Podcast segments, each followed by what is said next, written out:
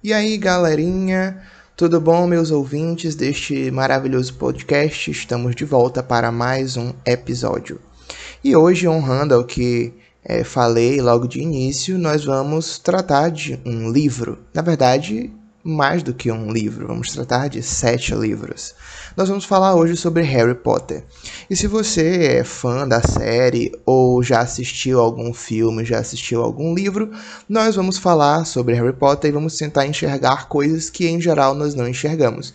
Se você, é, enfim, leu, assistiu só mesmo para curtir a história, porque gostou da história, talvez hoje você tenha uma visão um pouco diferente sobre isso. Se você ainda está lendo ou ainda está assistindo e pretende, é, enfim, terminar de ler, terminar de assistir, eu não indico que continue escutando esse episódio porque você vai sofrer spoiler. E eu, particularmente, não gosto de levar spoiler. Pelo menos não das coisas que eu quero assistir, né? Que eu quero ler, enfim. Então, nós vamos falar hoje sobre Harry Potter.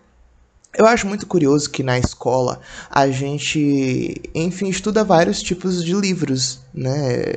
Notadamente os clássicos, é, Machado de Assis, é, livros como é, O Mulato, por exemplo, Luiz Azevedo, Memórias Póstumas, vários desses clássicos, né?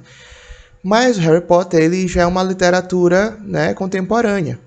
E a gente acaba não vendo isso na escola, e talvez justamente por isso a gente não lance sobre a literatura contemporânea, sobretudo uma literatura infanto-juvenil, porque é voltada né, mais para é, adolescentes e tal, crianças. É, a gente acaba não prestando atenção e fazendo o mesmo tipo de análise crítica que a gente faz é, dessas obras mais clássicas. Mas vamos combinar, né, que para mim Harry Potter já é um clássico né? E daqui a alguns anos, para as crianças, com certeza, do futuro, é, os professores vão falar sobre. E nós vamos tratar justamente sobre alguns aspectos interessantes. É, eu não vou falar de um livro específico, mas da história como um todo. Então, eu vou pescar algumas partes é, que são interessantes para a nossa análise. Bom, a primeira coisa que eu queria destacar para vocês é a mensagem. Né? Quando a gente lê qualquer coisa, a gente precisa analisar qual, qual que é a mensagem. O que, que o autor está querendo passar é, para a gente através daquilo. E na história do Harry Potter, essa é a minha leitura, né, gente? As análises que eu vou fazer aqui são minhas análises. Então, se você fez uma análise diferente, você pode é, discordar e até contribuir, né? É, colocar lá no Instagram, no Instagram mandar um direct lá e, e falar sobre isso. Enfim, qual que eu acho que é a mensagem principal? É, as pessoas não são definidas por suas origens ou aptidões, mas por suas escolhas. Eu acho que essa é a mensagem central da história do Harry Potter. As pessoas não são definidas por suas origens ou aptidões, mas por suas escolhas. Rick, de onde que tu tirou isso? Bom, quando você começa a olhar a história do Harry, é a história de um menino que descobre que é um bruxo, que faz parte de uma sociedade mágica que está oculta aos olhos das pessoas comuns, e ele acaba indo estudar numa escola de magia chamada Hogwarts. Nessa escola, os alunos eles são divididos logo que chegam em quatro casas: Grifinória, Corvinal, Lufa-Lufa e Sonserina. Cada uma dessas quatro casas, ela foi fundada por um dos fundadores da escola, né? E esses fundadores eles é, valorizavam determinados atributos, determinadas aptidões. Então, é, na Grifinória ficam os corajosos, os destemidos. Na Corvinal já vão ser os, é, os intelectuais, as pessoas que vão mais para esse lado da intelectualidade. Na Lufa-Lufa são os mais gentis, os pacientes, e na Sonserina são os calculistas, os ambiciosos, aqueles que desejam a grandeza e por aí vai. E aí o que acontece? Quando as pessoas chegam lá na escola, os alunos novos, eles vão ser selecionados por um chapéu seletor e esse chapéu ele analisa as pessoas, classifica elas pelas suas aptidões, pelas suas origens, enfim, e coloca elas em alguma dessas casas. É, e aí, o que a gente percebe ao longo da história é que essa é uma forma de segregação social. porque a, a separação das casas gera uma separação dentro do, da própria escola, entre os próprios alunos, né? E isso é ruim. E isso acontece né, na nossa sociedade. As pessoas são segregadas, elas são julgadas, pré-julgadas, estereotipadas por causa das suas origens ou por causa das suas aptidões. E o interessante do, do jogo que a, que a autora J.K. Rowling faz é, nessa questão é que ela coloca determinados personagens em determinadas casas que não têm a característica marcante da sua casa. Por exemplo, na Grifinória, ela coloca o Pedro Pettigrew, né, que é o Rabicho. E o Rabicho ele não tem nada de corajoso, mas ele foi selecionado para a Grifinória, o que seria uma demonstração de que o chapéu seletor ele pode errar. E erra por quê? Porque embora talvez o Pettigrew tivesse é, a aptidão né, para ser corajoso, no momento em que ele é colocado diante da situação entre trair os Potter e entregar eles para Voldemort, ou se manter fiel aos seus amigos e acabar sendo morto pelo Bruxo das Trevas, ele prefere entregar os seus amigos. Então, no momento da escolha, ele mostra que ele realmente não era corajoso, certo?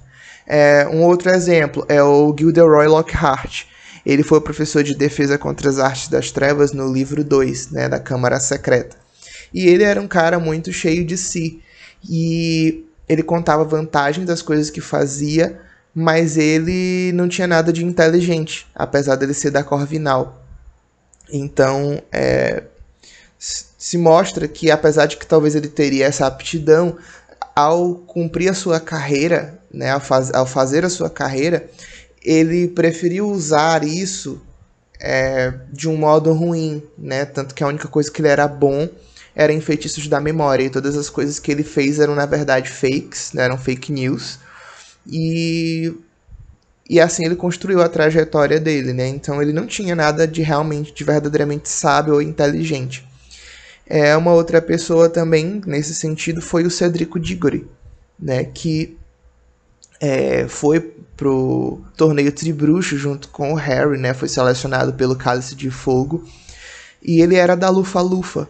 Mas, e assim, a Lufa-Lufa, ela, por serem pessoas gentis e pacientes, acaba se esperando que não serão pessoas competitivas ou que não serão pessoas corajosas ou enfim. Mas o, o Cedrico Diggory não tinha nada disso, ele era bem diferente, né, daquilo que se esperaria dessa casa. E a mesma, a mesma forma, a mesma coisa se pode dizer do Severo Snape, que era da Sonserina, mas se demonstrou ser uma pessoa extremamente abnegada. Ou seja, se esperaria que ele fosse alguém ambicioso, mas o que a gente vê é que ele se sacrificou ao longo da história. Se sacrificou pela Lilian, né, que era a mãe do, do, do Harry, né, protegendo o filho dela e, e ao longo de toda a história, apesar do, dele ter aquele jeito rabugento, ele zelou, né, pelo Harry. E fora essa questão das casas, um outro ponto que mostra essa mensagem principal que eu estou falando é a própria dinâmica do protagonista e do vilão. Se a gente for parar para analisar o Harry e o Voldemort, né, que é o Tom Riddle, eles têm coisas em comuns, tipo, eles são órfãos, eles têm talentos excepcionais para magia, e eles têm um certo desprezo pelas regras, ou seja, eles meio que fazem o que dá na cabeça deles, sem se importar muito se isso está errado diante das, das regras da escola ou não. E só que qual que é a diferença? A diferença é que o Voldemort ele resolve usar os poderes dele para o mal, para benefício próprio, para adquirir é, poder, grandeza, enfim. E aí ele cria as Horcruxes, né, e, e mata pessoas para isso, para poder se tornar imortal, intocável, e arregimenta seguidores e, e, se torna o Bruxo das Trevas que a gente conhece como sendo o maior vilão do mundo de Harry Potter. E o Harry não. O Harry ele já vai, apesar de todas as situações que ele viveu, ele já vai utilizar tudo isso como é uma coisa boa, né? Como, como levar isso para o bem, né? E assim ele faz. Então, é, eu acho que esse é o ponto principal que a autora coloca. Não são os nossos origens ou as nossas aptidões, os nossos dons, os nossos talentos, mas as nossas escolhas. Tanto é que quando Harry ele vai ser selecionado, o chapéu seletor fica na dúvida sobre o que fazer com ele e ele até sugere colocar ele na Sonserina, mas aí o Harry escolhe, né? Ele escolhe que ele que ele não quer ir para Sonserina e aí com isso o chapéu seletor coloca ele na Grifinória, demonstrando que até o chapéu seletor leva em consideração as escolhas que as pessoas fazem, né? Então, é, é, é uma reflexão, fica pra gente, né? Somos os resultados das nossas escolhas, então precisamos escolher bem, escolher sabiamente. É, mas aí não é só isso, não para por aí. Essa é a mensagem principal, mas tem muitas coisas que é, estão ali ao redor, né? Seriam coisas é, mais pontuais, mas que também são tratadas no livro que são muito interessantes. Por exemplo, justamente por ser órfão, é, o Harry ele é, não tinha basicamente uma família, porque a família que era a família de sangue dele, né, que era a tia Petúnia e o tio Walter e o Duda, tipo, não tratavam ele nada bem, né, não cuidavam dele, enfim, eles tratavam ele muito mal. E justamente por isso que ele veio encontrar uma família de verdade em Hogwarts, né? com o Ron, com a Hermione, com o Hagrid, os, outros professores, enfim, e os outros colegas da, da, da Grifinória. Então, é, fala um pouco sobre o fato de que o mais relevante para uma família não é tanto o vínculo de sangue, mas sim é o afetivo, né, o amor pelo qual as pessoas estão vinculadas, o cuidado que elas têm umas com as outras. Então, o, o, o Harry ele não gostava de ir para casa, né, no, na, nas férias de verão, nas férias é, que tinha, porque nas férias de inverno, porque ele Hogwarts para ele era a casa dele, porque foi onde ele encontrou é, uma família. Então também isso é algo muito interessante é, que a gente pode refletir sobre. É, um outro ponto também muito legal dessa história é a questão de, do que é mais importante. Né? O que é mais importante para um ser humano é a amizade, o amor e as pessoas, não o poder, a fama e a grandeza. O que a gente observa no, no Voldemort, é, nos Comensais da Morte e, enfim, em muitas pessoas da Sonserina é que é, eles valorizam tanto o, o poder, valorizam tanto a, a grandeza, a fama, que eles acabam por desprezar as pessoas. Né? Eu acho que uma grande coisa que. Uma grande lição também de, desse livro, dessa história, é justamente isso. Que amizade, amor e pessoas são as coisas mais preciosas que a gente tem. Então, é, essas outras coisas são secundárias. Elas podem ou não vir. Né? E, e a gente vê também essa, isso sendo tratado não só no lado dos vilões, mas também no lado dos mocinhos.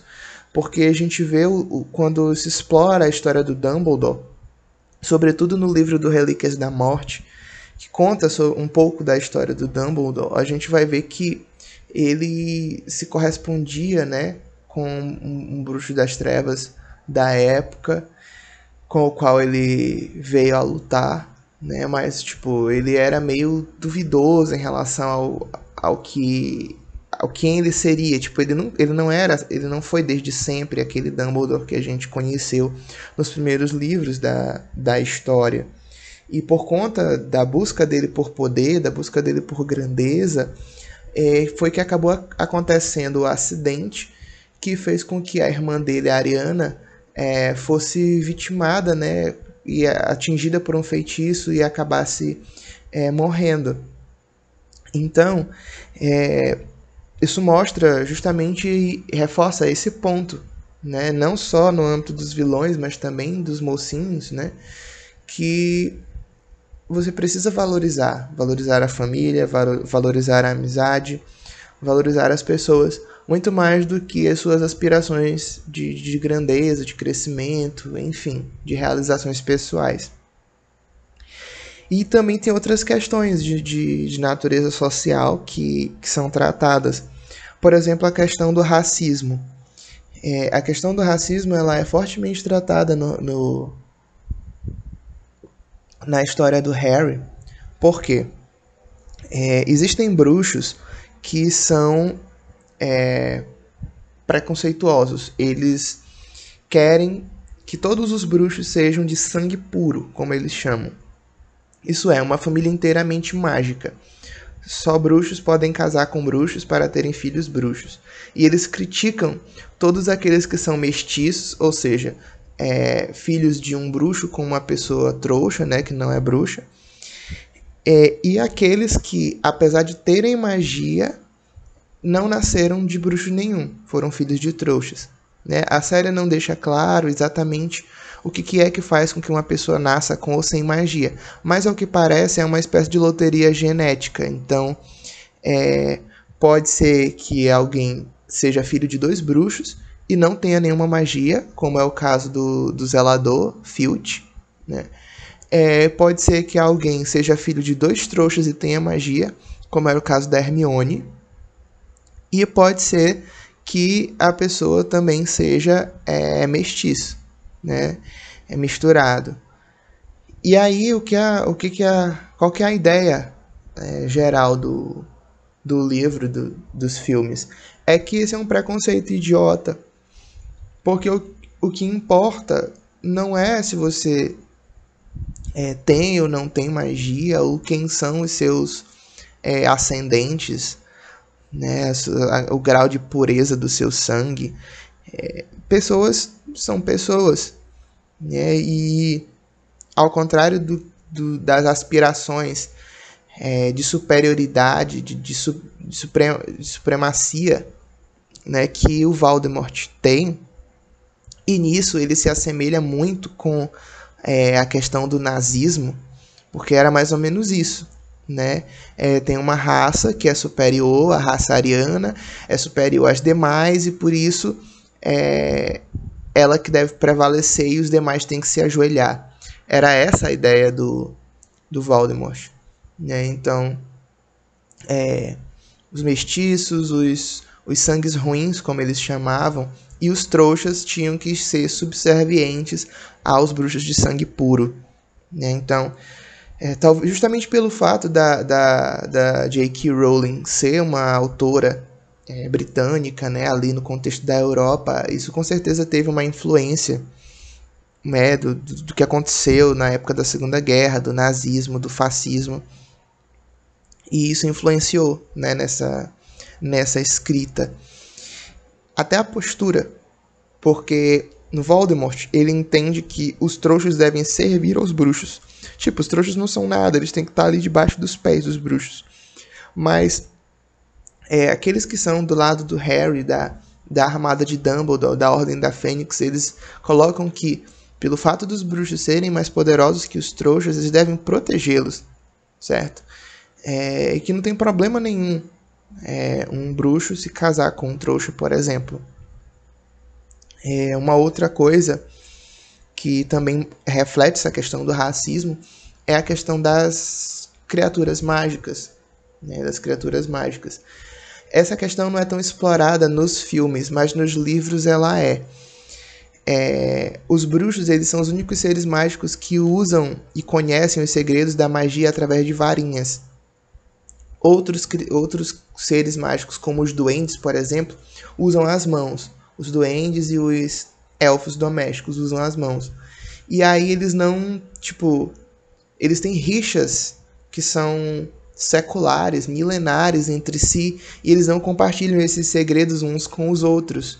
Né? Por exemplo, os duendes é, têm a, a, a, ciência a respeito da confecção de itens mágicos, como a espada de, de Godric Grifinória, né? que vai ser fundamental ali na história. É, mas eles não compartilham isso, e há uma rixa que a gente percebe entre as raças, é justamente por conta dessas questões históricas, de guerras que aconteceram entre eles, de. de. enfim, questões mesmo de, de desentendimento históricos. E isso pode ser entendido não apenas como uma questão de racismo, mas até como uma questão de xenofobia, né? Pessoas que são de países diferentes, mas que apresentam hostilidade contra pessoas de outras nações, né? Isso tem uma, uma certa uma certa questão que, que é tratada também ali na questão, na, no filme do Cálice de Fogo, no livro do Cálice de Fogo, em que vem pessoas de outras escolas da Academia Bobatons e da Durmstrang, né, que são é, uma, é uma é a escola de magia da França e a outra é a escola de magia, é, creio eu que seja da, da Rússia, é, se não estou enganado. E ali a gente percebe que há uma rixa né, também entre as escolas, entre os países, há uma competição, mas a, a ideia geral do, do, do, torneio é justamente a união né, do mundo mágico, cooperação internacional em magia, como, como, disse, como bem disse a Hermione.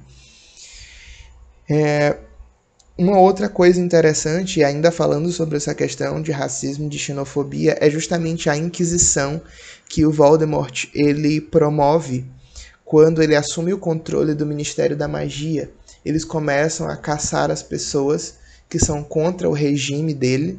Né? Ele começa a localizar os que não são de sangue puro e eles são submetidos à a, a, a, tortura, eles são submetidos a a violações, a, a confisco, eles levam as varinhas das pessoas, eles prendem, eles não respeitam mais as leis. Então, tem aí também uma, uma questão tratando sobre regimes totalitários, sobre é, violação da, da dignidade da pessoa humana, sobre respeito ao devido processo legal.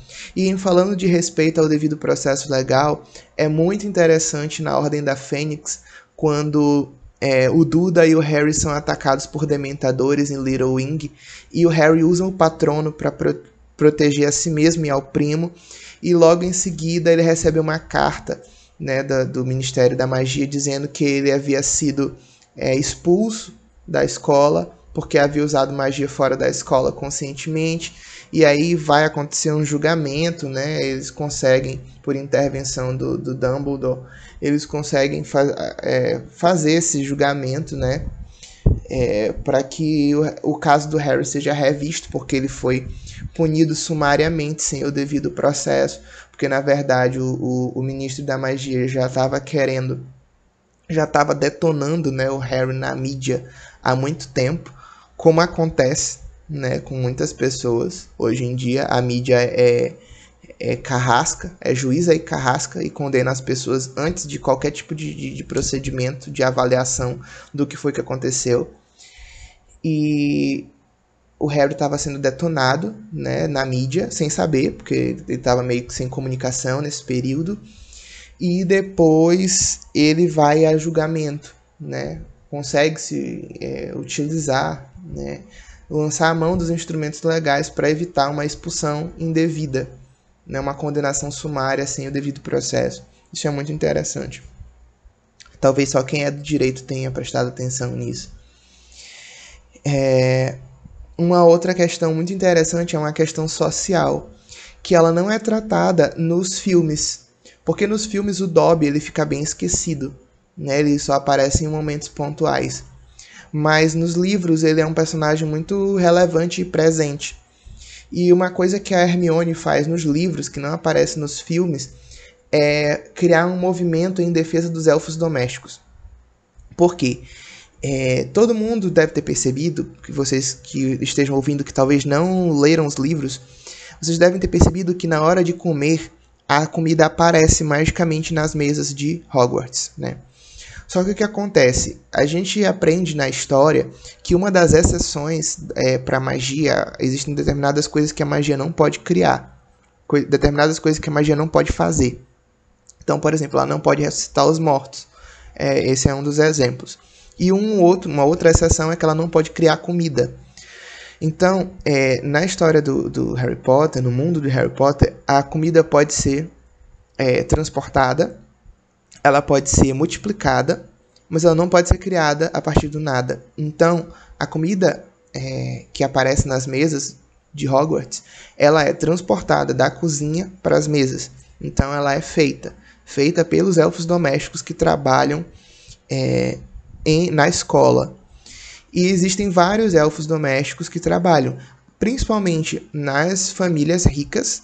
Esses elfos domésticos estão lá trabalhando, como era o caso do monstro, que era o elfo doméstico que trabalhava para a família é, do padrinho do Harry, que acabou vindo a ser herdado, né? O monstro foi herdado pelo Harry quando o Sirius morreu, né?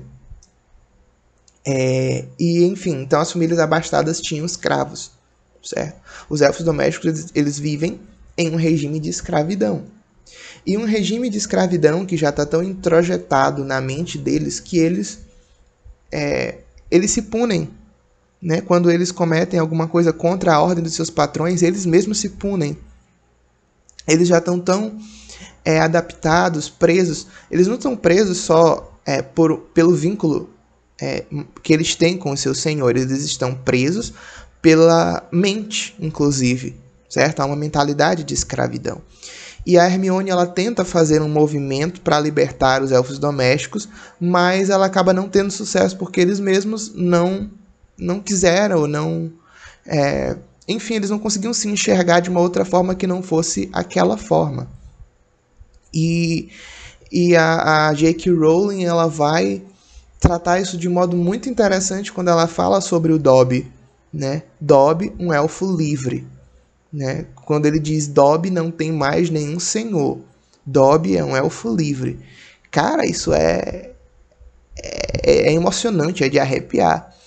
Porque a, por detrás disso está se falando justamente sobre toda a história da escravidão.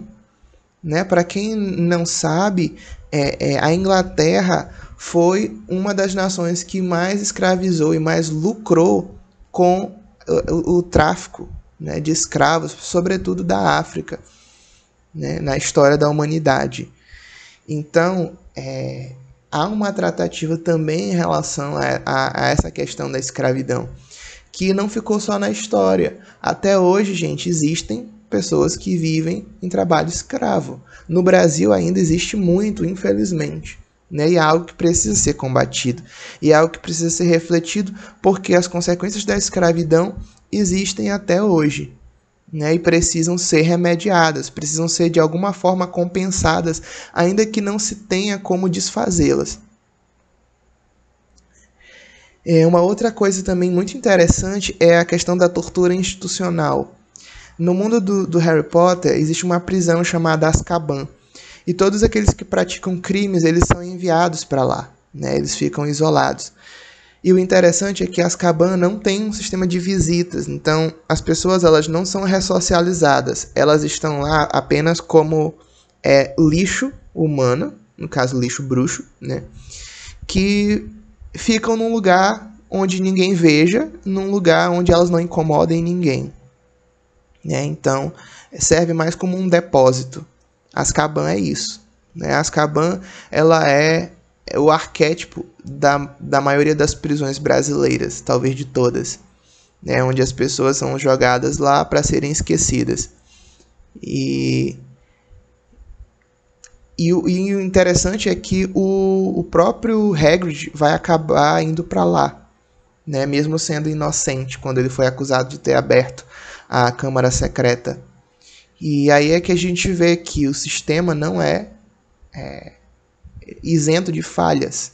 E um sistema tão perverso como esse, ele atinge né, a dignidade, ele atinge a humanidade das pessoas. O próprio Sirius Black.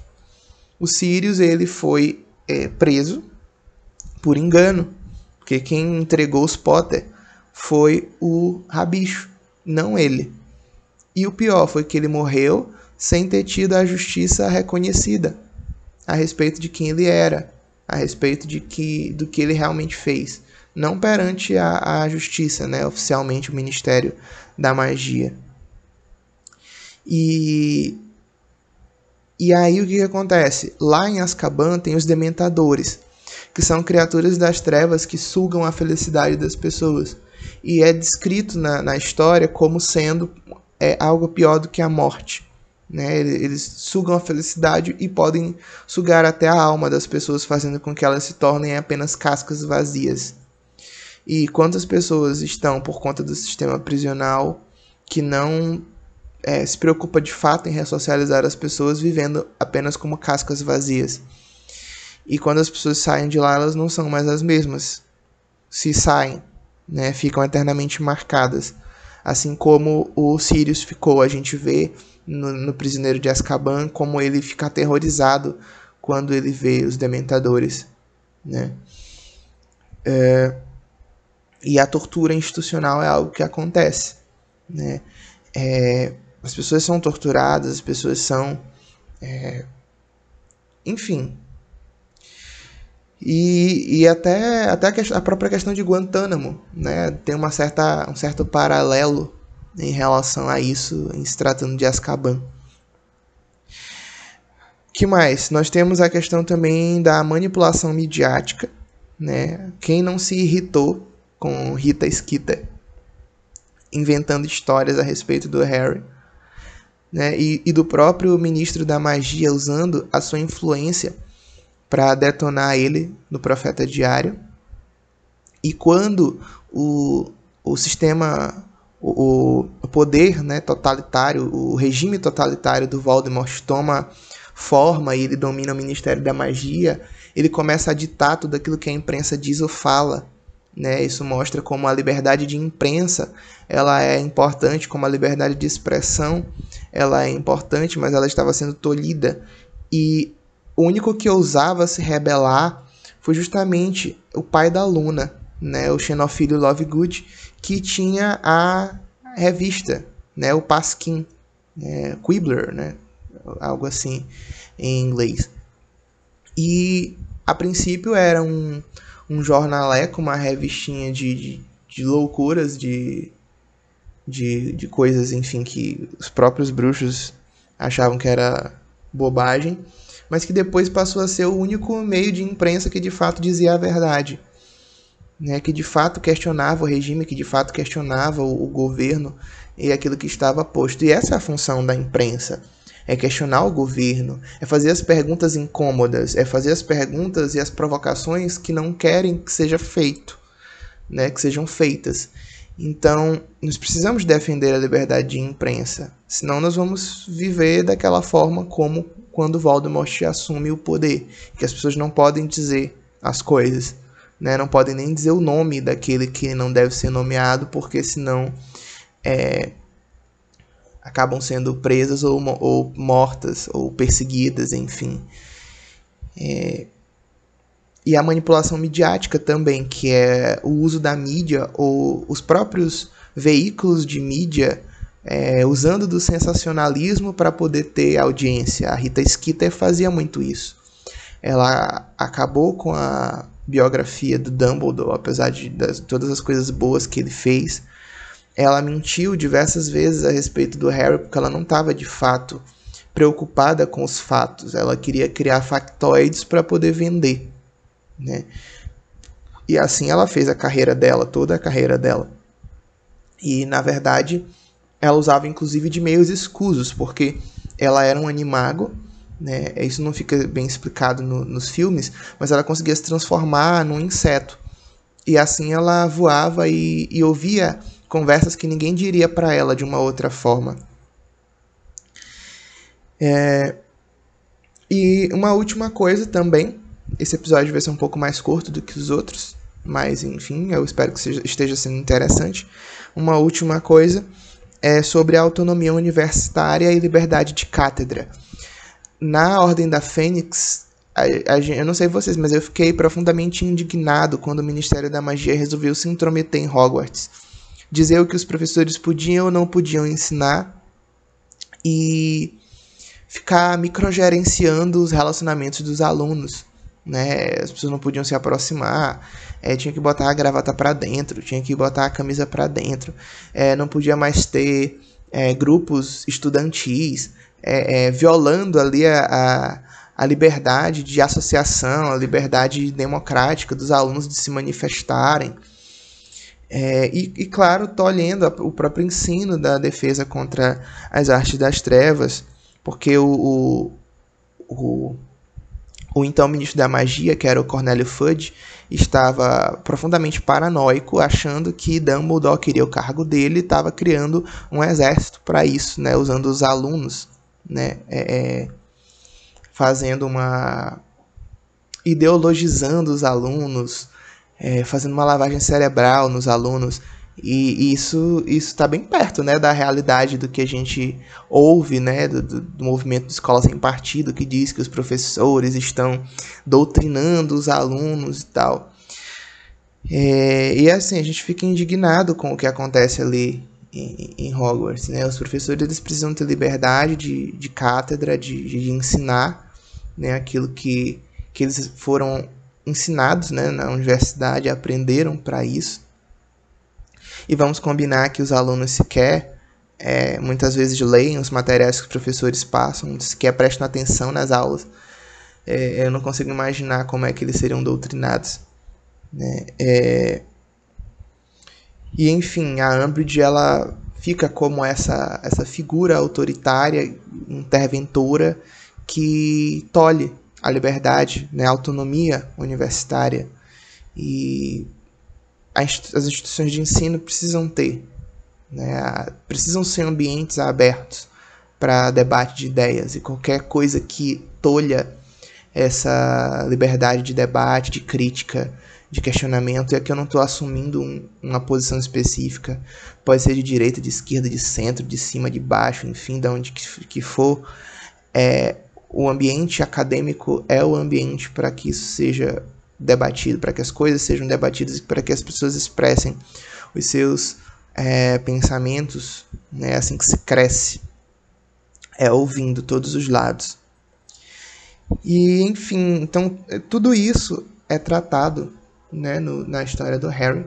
Eu acredito que é uma história muito rica, até pela extensão, não só pela extensão, mas pela coerência e por ser algo, por ser uma história extremamente interessante. É, eu gosto muito de, dessa literatura é, fantástica que trata de coisas que não existem, né, de, de magia, de outros mundos. Eu gosto muito de distopias também. É, e gosto de ler, e quando sai filmes, eu assisto os filmes, muitas vezes me irrito com os filmes porque não foram fidedignos aos livros. Mas enfim, então eu acho que esse foi nosso, foi nosso primeiro episódio, tratando sobre uma, uma obra literária, no caso mais de uma. É, eu escolhi Harry porque eu gosto muito dessa história, eu basicamente cresci junto com ele. Comecei assistindo os filmes quando eu era criança, junto com a minha tia. E depois eu li os livros e, enfim, é muito interessante, é uma história apaixonante e que, como nós vimos aqui, tem muitas lições para a gente tirar é, para nossas vidas, né? E muitas questões sociais para a gente refletir. Então, vamos ler, vamos incentivar as crianças a lerem. É um mundo feito de leitores, é um mundo com certeza muito mais rico e um mundo muito mais interessante. Então incentivem as crianças a ler. Eu comecei a ler justamente pelo incentivo, sobretudo da minha mãe. Ela lia muito para mim um livro chamado Badão o Dragão. Acho que foi o primeiro livro que eu escutei, talvez o primeiro livro que eu li. Era uma história infantil sobre um dragão que ele soprava fogo e aí um dia ele não conseguiu mais. E aí as crianças ficavam zombando dele, fazendo bullying com ele, badão, dragão bobão e tal. E aí ele ficou muito triste com isso e até um dia que ele resolveu, chegou um menino e tentou ajudar ele. E aí deu um chiclete para ele comer, ele ficou mastigando o chiclete e começou a soprar para tentar fazer uma bolha, soprar, soprar, soprar. E nisso ele acabou conseguindo soltar fogo. E aí por conta disso ele saiu voando, flutuando e foi parar na lua. E aí terminou a história, né? Uma história de criança, gente, relevem. Mas enfim, é, foi por causa do Badão, ou melhor, foi por causa da minha mãe e das pessoas ao meu redor que gostavam de ler, que me incentivaram a ler, que eu me tornei um leitor. Né? E a gente, o hábito de ler é muito relevante. Nosso país, infelizmente, é um país em que as pessoas leem muito pouco. E por lerem muito pouco, tem deficiência na interpretação de texto, na compreensão de texto e, e, sobretudo, na criticidade. Então, as pessoas não vão conseguir articular ideias, as pessoas não vão conseguir ver o discurso de um político e, e questionar se aquilo realmente é verdade, ver se aquilo tem amparo, tem base histórica, porque as pessoas não são acostumadas a ler. E a própria forma como é, a nossa formação educacional ela é extremamente desestimulante, porque é, você pega obras densas e obriga adolescentes a lerem essas obras densas para fazerem provas. E eles ficam com raiva, né? Porque é desinteressante. Então, é, cabe aos pais, antes mesmo da escola, mas também à escola, a promover a leitura, a fazer com que a, a despertar esse interesse pela leitura. Né? Então, por ser uma linguagem legal, por ser uma história interessante, eu indico Harry Potter para começar. Que você leia para os seus filhos e dali você vai passando para outros livros. Né? Então, nós vamos ter outros é, episódios aqui no podcast falando sobre livros. E eu espero que seja interessante para vocês. Espero que esse episódio tenha sido legal. Se vocês gostaram, curtam lá no, no, no Instagram o, a imagenzinha que eu vou colocar desse episódio e me mandem mensagens é, falando sobre o que, que vocês acharam, o que, que vocês entenderam também do Harry, outras lições que vocês tiraram. É, e também dando dicas, né, de que outros livros eu posso trabalhar aqui no, no podcast, eu posso falar sobre. Que outros filmes, que outras séries eu posso falar, fazendo esse mesmo tipo de análise que eu fiz aqui. Que outros assuntos também da sociedade, da política, do direito eu posso falar. Mande sua dúvida, sua sugestão, sua crítica. Lá no, no meu Instagram é o Rick Leal Frazão. Tira só o tio, tá? Rick Leal Frazal. Tá lá no Insta.